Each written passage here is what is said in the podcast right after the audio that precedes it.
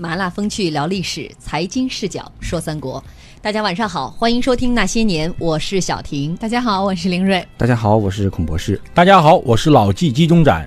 哎呀，这一听就像是做总结发言的，一个比一个声音洪亮，领导要吃饱了。呃，微信公众平台一位这个忘不了这位朋友说：“小婷姐，你们四位主持人真的辛苦了。”嗯嗯。呃，但是我有空都会先看或听那些年，太喜欢你们的节目了，谢谢你们陪伴我的岁月。呃，说我们很辛苦，嗯，但是我们一直。以苦为乐啊！因为什么快乐，我们很快乐。为什么呢？就是一首革命歌曲是这么唱的：“路中火，放红光，我为亲人熬鸡汤。”这是革命歌曲吗？反正每天晚上我们都在很辛苦的为大家熬一锅鸡汤，但今天这锅鸡汤呢，嗯，有点暧昧。哦，今天这锅鸡汤，我们先来听听这个标题是这么取的啊，是时候说说曹操、刘备和关羽的三角恋了。嗯嗯。然后有一位朋友说，他爱他，他爱他，他不爱他，他爱他，到最后他离开了他，跟到他，他一怒之下想杀了他。好的，本期节目到这里就结束了，感谢大家的收听。呃，今天的问题是，这里边究竟有几个他？你太坏了。呃，我们今天微信公众平台回复的关键词是专一啊，跟三角关系哈，三角恋呢。没有那么直接的挂钩，所以这个关键词很多朋友押题都押错了啊！我们正确答案是“专一”两个字，回复这两个字能够获得相应的福利呢，是充满有限想象空间的即开型中国体育彩票，面值是五十元。嗯，今天我们为了专一送出八份来。哎呀，嗯，大家赶快啊！没加入到我们这个微信公众号当中来的，速速在微信公众号当中搜索三个字“那些年”就可以找到我们了。嗯，参加我们赢取彩。彩票的活动，同时也可以参加我们九点半到九点四十摇红包的活动。记住啊，我们的头像是一个金话筒的标志。为为什么说我们每天晚上在熬鸡汤呢？你想想这样的标题，是时候说曹操、刘备和关羽的三角恋了。你说这么一个狗血的标题，我们能够熬出一锅正能量的鸡汤？哎，专一。嗯。好，今天的节目到这里又可以结束了。来来来，回到正题啊，《三国》确实是一部男人戏，但是男人之间感情的精彩程度未必就输于儿女情长。像曹操、刘备和关羽之间的这个三角关系，就常常让后人嗟叹：曹操爱关羽，但是关羽只爱刘备。嗯，我们说情人之间的专一呢，叫矢志不渝；兄弟之间的专情，就叫忠。肝义胆，而自古以来，人们就很崇尚忠肝义胆，尤其是那种经得起名利诱惑、挺得过刀枪火海的忠义之士。所以，关羽的人气一直非常高，尤其是《三国演义》里面的那个关云长。没错，很多人也是通过《三国演义》对关云长爱的那叫一个深呐。嗯，话说这个《三国演义》里头哈，我们先来看看在小说当中关羽和曹操之间。的关系说的更准确一点，我们来看看关羽是如何花式虐曹操的。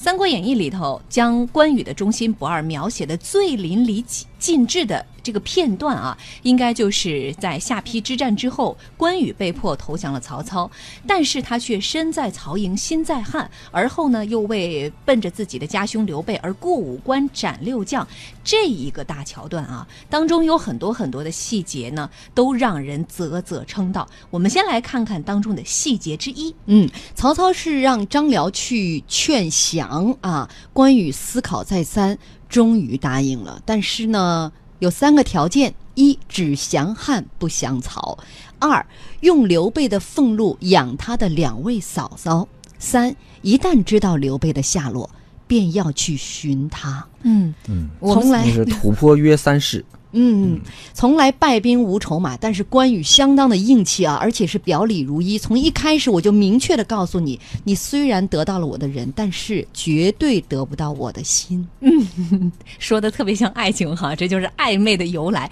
呃，必须要澄清啊，刚才说的这一段是《三国演义》里头，关羽在投降了曹操之后发生的一个小小的对话啊，跟张辽说：“我提三个意见，你要是同意呢，我就投你；你要是不同意，那就拉倒。”那我们说，在历史当中啊，在《三国志》里边，关于关羽的这个投降，其实特别简单的就一句话：对，建安五年，曹公东征，先主奔袁绍。曹公擒羽以归，拜为偏将军，礼之甚厚。就是曹公擒羽以归，把这个关羽给擒回来了，但是并没有说任何投降时候的细节。嗯，就是俘虏了他，然后给了一个官儿。对，对所以我们脑洞一下，如果说按照历史当中关羽的这个人物形象，他的人设，呃，你们觉得关羽有没有可能真的提出那三个条件来？会不会显得太作死了？这是有可能的。因为这一段怎么说呢？是罗贯中做的一段发挥，嗯但是罗贯中的发挥吧，很多都是属于有依据、有根据的，依据人物性格来演绎的发挥，逻辑上是能说得通的。呃，像上这个演义里写的张辽过来吐蕃约三世，一条一条谈不太可能。但是关羽确实是很有可能在投降之前提要求的，比如保存好刘备的家小，嗯比如说有机会了要去找刘备，是不属于无条件投降的。所以这也是为什么在我们传统的文化里面，对于一个人降了之后是有一些这个不太正面的评价的。但是关羽的投降却没有留下太多的污点。嗯从人物性格来讲，我们知道关羽这个人的性格，《三国志》用四个字给他概括，叫做“刚而自矜”。什么意思？就是很骄傲的人，很骄傲的一个人。所以我估计关羽当时的心态可能就是直接说明了，我就是跟你这儿挂职实习的，早晚我要回原单位，你要不要是随你，你要是不要，你抓我也行，杀我也行，随便你。我嗯，估计可能这么一态度，就这很符合他的人物形象。对，跟人物性格很相关。嗯，呃，这个老季啊，如果你说你作为一个老板，手底下有这么一个你特别看好的人，上来就给你这么一通话，就是你你对我再好，我心也不在你这儿，我暂时在你这儿先干着，我现在也是没办法。这种情况、啊、你会怎么办这种情况会比较少见，常见的是什么呢？当你想挖一个人的时候，那这个人他就有种种理由不来，比如说，哎，我和我原来老板关系还比较好，或者说，哎，我现在在这个环境里面很舒服，有很发挥我的空间，或者是说，哎，我不能走，因为我还有一笔期权。没有兑现。嗯，就像我最近在挖一个人，已经挖了快半年了，六个月以上。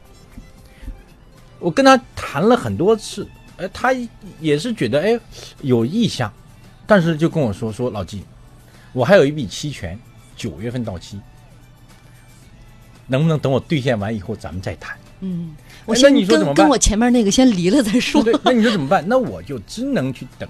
还有一位呢，也是我最近也在跟他谈，我谈了快六个月了，也快六个月了。嗯，因为那段时间我特别需要几个岗位的人，那我觉得他特别合适，跟他谈呢，他就觉得，哎，我现在风平浪静，我在这个公司一直向上升的这个渠道渠道呢，那对于这种人，你说你怎么办？那你只能等，在等的过程中再去看看有没有其他更好的。嗯等的过程中，那那你要看嘛，对吧？第一是始终保持联系，不能因为他拒绝你，你就说哦，他拒绝我，那我就不理他了，我再去找另外一个人。那保持联系嘛，因为总有风吹草动嘛。比如说他在公司如果不顺畅的时候呢，或者说他忽然之间就想走了呢，人是会变的嘛。嗯所以跟前面一任闹不和了，对，所以就是说，当你要去招聘的时候，当你要去求财的时候，那你真的要去这个有耐心。我我一般招聘的时候，或者是想挖一个人的时候，我从来都是干什么呢？以他方面为准。比方说你想去哪儿，在哪儿见面，我都可以。我因为老板工作就无外乎就是找钱嘛，找钱，要不然就融钱，要不然赚钱，再一个找人嘛，要不然就是面试人，要不然就是挖人嘛。那你想干什么都行，因为古代从来都是只有王见士，没有士见王的。就是什么意思？就是说，当你想要挖一个人或招一个人，你要去找他，嗯，要去见他，而不能说你坐在那里大摇大摆，让人家过来找你，这是不符合常理的嘛。嗯，老季说自己是王，哎，不是，我就说这个意思。当然，在这个，但我这件事情上，那我确实要要要要做这件事情王嘛。但是老季，我觉得他是要分，比如说有些人啊，他是一开始跟您聊的时候，他没有表现出完全的抗拒，就是我还是有兴趣的，我们有聊的空间。但可能有些人他是一上来就是直截了当说对不起，我就是不感兴趣。这很正常啊。那这种你还会去带引号的纠缠他吗？那当然，还会我包括我现在的手机的微信里面还有十几个人，后面的标注就是说长期，哦 那就是长期谈嘛长期松土长期谈对吧？那你要长期谈，隔一段时间问问他，哎，除非你已经判断他，他可能不适合你，对吧？就是说他不适合你很重要，你适不适合他不重要，嗯，对吧？所以要长期谈。主要是就是哎，我爱你，跟你无关。哎，对主要你知道吗？我们经常的思维惯式是，这个人如果不能成为朋友，好像就必须要成为敌人一样。哎呀但是在老纪他们的这样的，其实，在生活当中，更多的人是如果没有办法成为合作者，我们也可以成为朋友。未来没准哪一天就能够成为合作者对。我要去检视一下我手机里有没有必要备注几个长期了。那就是女朋友的长，就是追不到的女生全都给她备上长期。